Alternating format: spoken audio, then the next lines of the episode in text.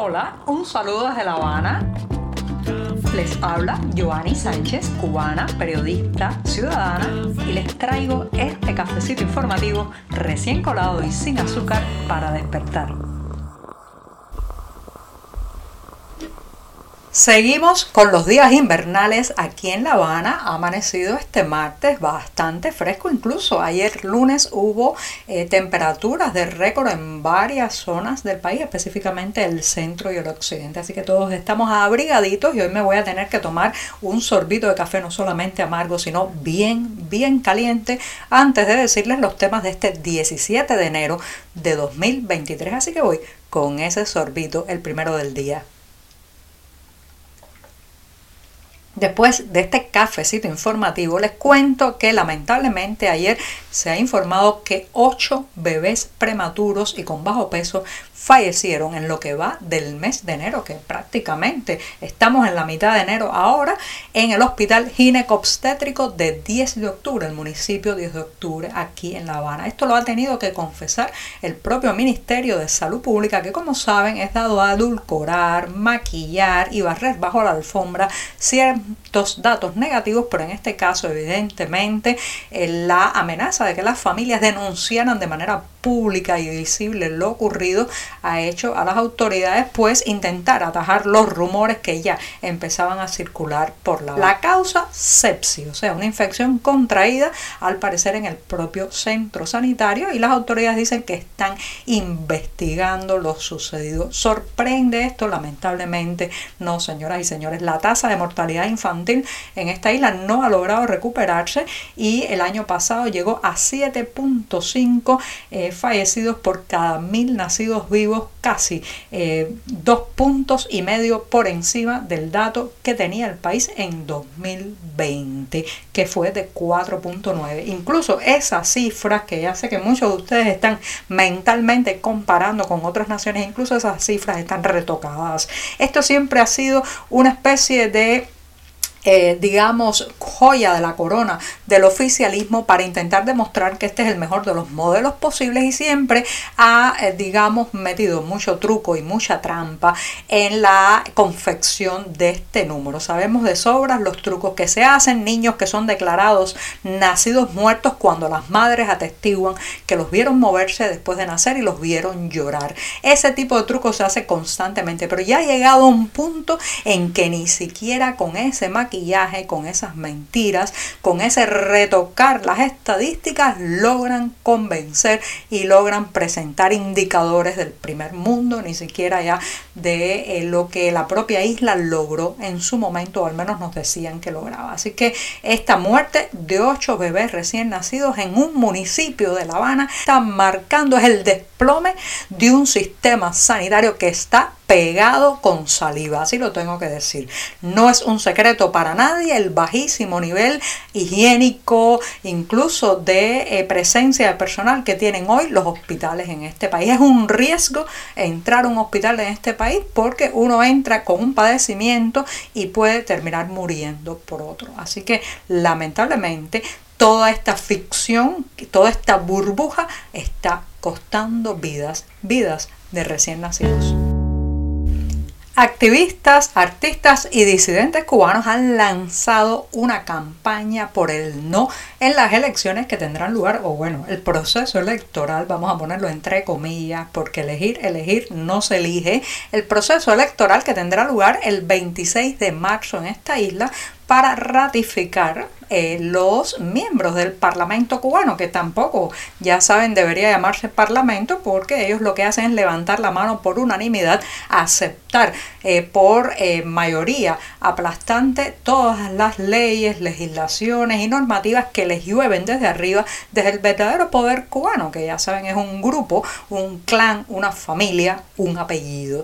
Bueno, pues ese 26 de marzo se supone que los cubanos estamos convocados a las urnas para ratificar esas personas que se sentarán en la Asamblea Nacional del Poder Popular. Es un mecanismo muy tan tramposo que filtra desde las primeras instancias cualquier divergencia, cualquier disidencia con la ideología y la política eh, económica y la política en mayúscula imperante en el país. Por tanto, la posibilidad de que un parlamentario o un diputado cubano pueda impulsar una apertura, un cambio, una transformación en el país es absolutamente nula. Por tanto, se trata de una pantomima, se trata de una especie de teatro, de representación, de ficción para hacernos creer que vivimos un país democrático cuando todos sabemos que estamos bajo una dictadura.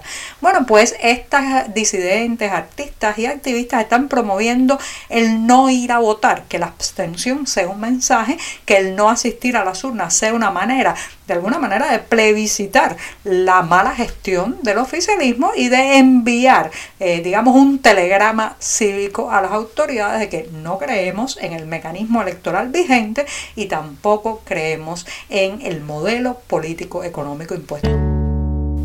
A mediados del 2020, el oficialismo cubano dio uno de los pasos económicos más impopulares que se conocen en esta isla. Abrió tiendas en divisas en lo que, bajo el eufemismo de moneda libremente convertible, en más caras realmente, tiendas en dólares y en euros, a la venta de alimentos y productos de aseo, o sea, mercancías básicas que hasta ese momento pues se habían comercializado en pesos cubanos, pasaron a engrosar la lista de lo que quedaba prácticamente prohibido o inalcanzable para el bolsillo de aquellos que solo reciben un salario en pesos cubanos. Bueno, pues pareciera que estas tiendas o estos mercados en divisas iban a estar boyantes de productos, bien abastecidos, que prácticamente iban a ser la antípoda del mercado de moneda nacional, deprimido, desabastecido, con poca diversidad, con calidades muy dudosas, pero en realidad, señoras y señores, ni siquiera eso han podido lograr. Si se hace un recorrido eh, en estos días por los mercados en divisas más importantes de la capital cubana, veremos anaqueles y anaqueles vacíos, si acaso con algo de agua, con algunos productos que nadie compra porque son de mala calidad o vienen en formatos muy grandes para el consumo familiar y doméstico. Y uno se pregunta, ¿por qué el régimen cubano ni siquiera puede mantener abastecidas las tiendas que supuestamente le dan suculentos ingresos en divisa, en moneda fuerte. ¿Por qué ni siquiera pueden eso? Bueno, eh, uno puede aventurar al menos dos respuestas. Por un lado hay una extensa red de corrupción que le avisa a los revendedores del mercado informal, a una serie de comerciantes cuando llega algún producto interesante en esas tiendas y prácticamente ni siquiera salen de los almacenes y llegan a los anaqueles porque son comprados previamente para después revender al menudeo y en precios que duplican muchísimo la cantidad inicial en que se vendían pues estas mercancías. Eso es una de las razones. Hay una verdadera canalización previa de lo que deberían ofrecer estas tiendas que ni siquiera salen a eh, pues al comercio legal porque se van inmediatamente a las redes ilegales, claro, porque estamos viviendo en un país colapsado con un déficit de productos tremendo y un gran desabastecimiento y eso pues es el caldo de cultivo donde fructifican este tipo de fenómenos. Pero no solamente eso, señoras y señores, es que el Estado cubano, el régimen cubano no paga y no paga a tiempo y paga mal. Entonces, claro, un buen día hacen un acuerdo con determinada empresa extranjera, eh, importan de esa empresa carnes, enlatados, quizás algo de confituras, por ejemplo, pero al no pagarles ya no pueden tocar más esa puerta. Y eso es lo que ha estado pasando. Estamos hablando de un régimen que no paga sus deudas, que vive de acumular eh, pues eh, deudas, dinero, dinero que no pues digamos no cumple con sus compromisos financieros y con sus compromisos crediticios. Y el resultado es que también esas tiendas en divisas se están quedando vacías.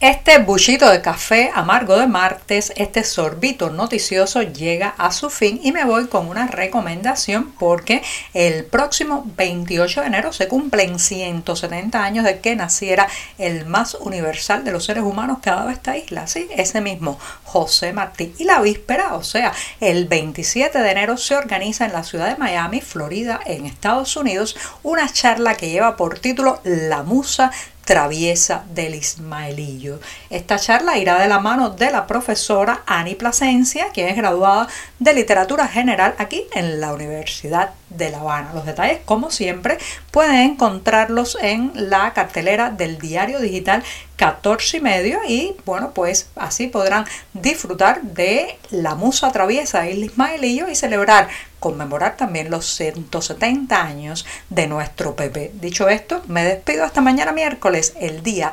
atravesadísimo de la semana. Por hoy es todo. Te espero mañana a la misma hora. Síguenos en 14medio.com. También estamos en Facebook, Twitter, Instagram y en tu WhatsApp. No olvides, claro está, compartir nuestro cafecito informativo con tus amigos.